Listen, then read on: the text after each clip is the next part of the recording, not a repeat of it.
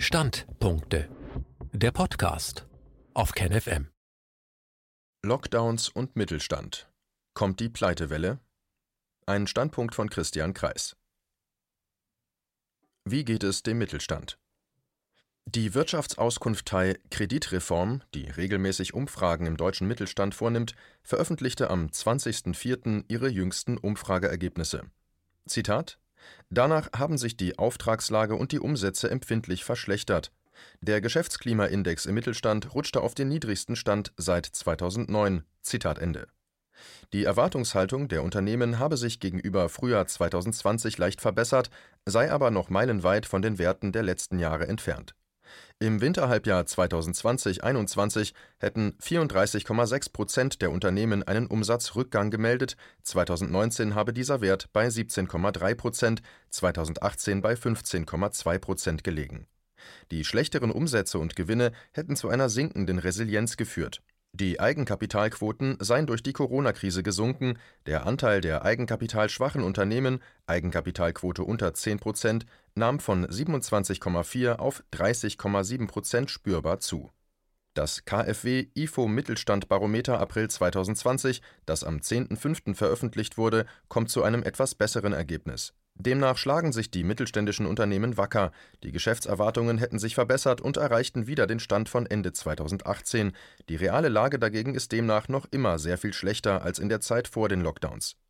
Beide Studien stimmen jedoch darin überein, dass der Mittelstand unter den Lockdowns gravierend gelitten hat und noch immer stark leidet das spiegelt sich bislang jedoch nicht in den Insolvenzzahlen wider, denn von Frühjahr 2020 bis 30.04.2021 wurde das normale Insolvenzrecht ausgesetzt und damit viele Insolvenzen aufgeschoben.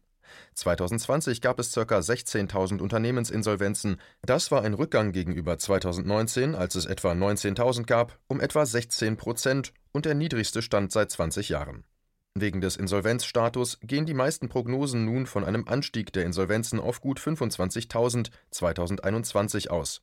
Die Schätzungen liegen zwischen plus 6 und plus 50 Prozent. Es wird auch immer wieder in Frage gestellt, ob wegen des Nachholeffekts nun eine Pleitewelle auf uns zukommt. Insolvenzen und Geschäftsaufgaben. Dabei muss man Geschäftsaufgabe und Insolvenz unterscheiden einen Insolvenzantrag stellen normalerweise nur größere Unternehmen mit Schulden, während kleine Unternehmen und Selbstständige ohne Insolvenzanmeldung einfach ihr Geschäft schließen. Daher liegen die geschätzten Zahlen für sämtliche erwarteten Betriebsschließungen, also auch die von kleinen und selbstständigen Unternehmern, die ohne formalen Insolvenzantrag einfach ihre Tätigkeit aufgeben, um den Faktor 10 bis 30 höher nach einer zusammenfassenden Studie des DIW vom 28.12.2020 über umfragebasierte Prognosen schätzte das IFO-Institut 2020, dass 750.000, also etwa ein Fünftel der deutschen Unternehmen existenzbedroht seien nach einer DIHK-Umfrage waren es ein Zehntel oder 350.000 Unternehmen und laut Kreditreform gab es demnach bereits 2020 550.000 überschuldete Unternehmen, die zu Zombie-Unternehmen werden könnten, 2021 sogar bis zu 800.000. Demnach wären also zwischen 10 und 20 Prozent aller Kleinunternehmen in Deutschland in ihrer Existenz bedroht, also jedes zehnte oder gar jedes fünfte Unternehmen diese Zahlen stammen zum großen Teil noch aus der Zeit vor dem Beginn der zweiten Lockdown-Welle im November 2020. Die wirtschaftsschädigenden Auswirkungen des zweiten Lockdowns sind also in den Schätzungen noch nicht enthalten. Berücksichtigt man die Umsatzausfälle seit November 2020, dürften noch mehr kleine und Kleinstunternehmen von einer möglichen Geschäftsaufgabe betroffen sein. Großkonzerne gewinnen zu Lasten der kleinen und mittleren Unternehmen Besonders interessant ist in diesem Zusammenhang die deutlich unterschiedliche Entwicklung zwischen Mittelständlern und Großkonzernen. Während das Geschäftsklima im Mittelstand von 2018 bis zu den Lockdowns im März 2020 erheblich besser war als das der Großunternehmen, ist es durch die Lockdowns genau umgedreht worden. Seit etwa Sommer 2020 ist die Wirtschaftslage der Konzerne erheblich besser als die der Mittelständler, geschweige denn als die der Kleinunternehmen und Selbstständigen. Die Lockdown-Politik schädigte und schädigt also deutlich überproportional stark kleine Unternehmen, Selbstständige sowie den Mittelstand, während die Großkonzerne relativ gut durch den schlimmsten Wirtschaftsabsturz der Nachkriegszeit kamen. Viele Großunternehmen und vor allem ihre Eigentümer haben im Gegensatz zu den kleinen und mittelständischen Unternehmen durch die Lockdown-Krise sogar in großem Umfang profitiert. Ein Blick auf die führenden Aktienindizes der Weltbörsen zeigt, in welchem Umfang die großen Konzerne und ihre Eigentümer an Wert gewonnen haben. Vom 18.03.2020 bis 12.04.2021 erhöhte sich das Nettovermögen der US-amerikanischen Milliardäre um 1.616 Milliarden Dollar oder 55 Prozent.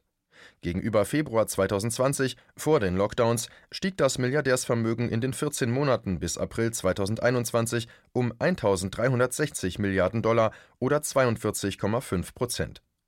Das ist meiner Einschätzung nach kein Zufall. Die Lockdown-Politik arbeitete von Anfang an und tut dies noch immer den großen finanzstarken Konzernen, die auf hohen Liquiditätspolstern sitzen und ihren dahinterstehenden, in Liquidität schwimmenden Eigentümern in die Hände.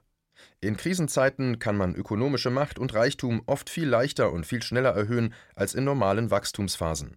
Nicht etwa trotz Wirtschaftskrise und Niedergang vieler mittelständischer und kleiner Unternehmen können Großkonzerne ihre Gewinne und Vermögen erhöhen, sondern gerade weil viele kleine Konkurrenten geschwächt werden oder zugrunde gehen, sprudeln die Konzerngewinne umso kräftiger.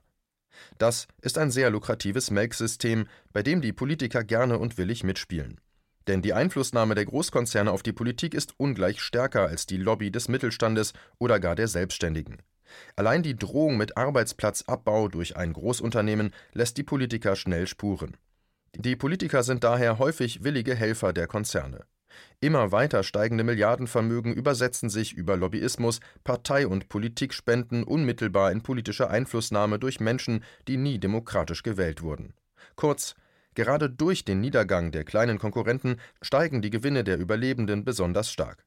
Das gilt im Großen, Stichwort Amazon steigt auf, weil der stationäre Einzelhandel zugrunde geht, wie auch im Kleinen. Am 4.5.2021 lautete eine Überschrift in der konservativen Welt.de: Zitat: Corona-Folgen. Hotels stehen vor dem Ruin und die großen Aufkäufer warten schon. Zitat Ende.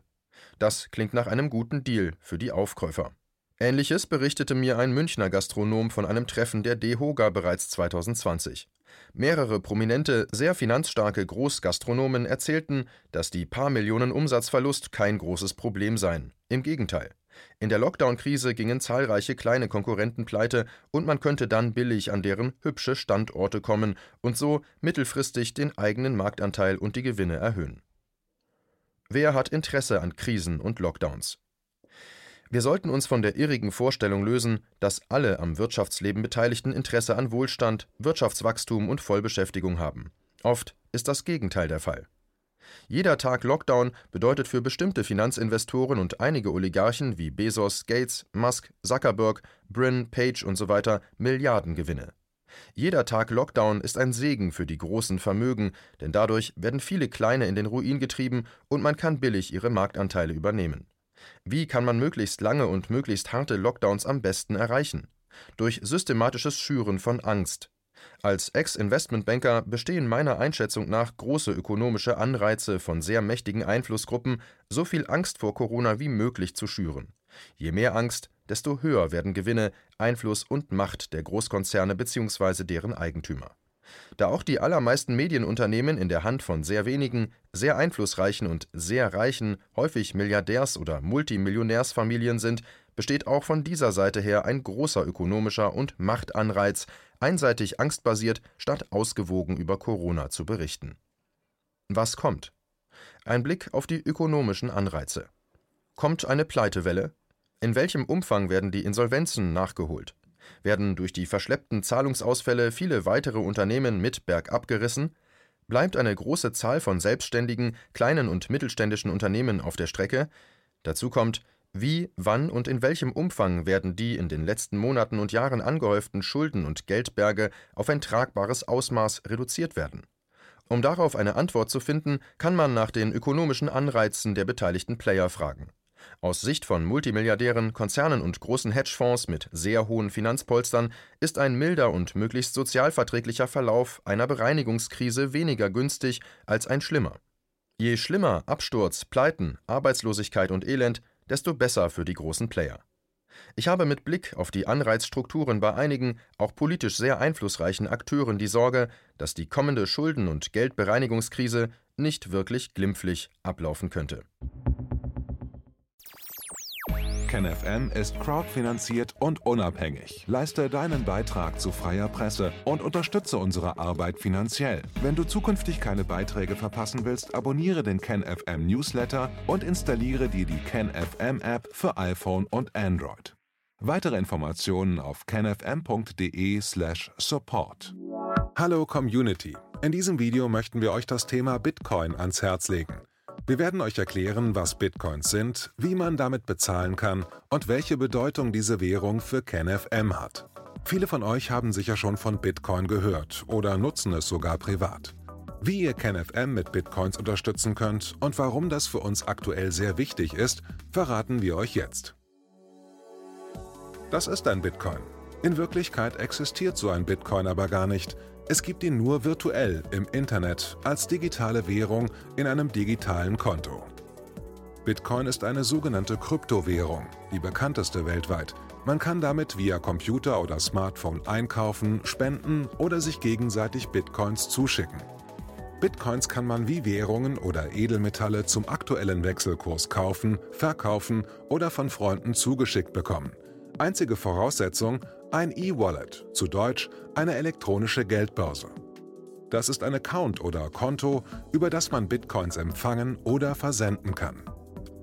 Wie ihr wisst, nutzen auch wir bei KenFM schon seit ein paar Jahren Bitcoin, damit wir im Notfall auch finanziell unabhängig bleiben können, zum Beispiel von Banken, die uns nicht mehr mögen. Da viele Banken mit unserer Berichterstattung nicht einverstanden sind und nicht im Zusammenhang mit KenFM genannt werden möchten, kam es in den letzten Monaten so weit, dass uns gar keine Bank mehr mag. Weshalb wir leider damit rechnen müssen, vom kompletten IBAN-Zahlungsverkehr ausgeschlossen zu werden. Deshalb der Appell an euch, beschäftigt euch jetzt schon mit der Funktionsweise von Bitcoin, damit ihr uns auch im Notfall trotzdem weiter unterstützen könnt.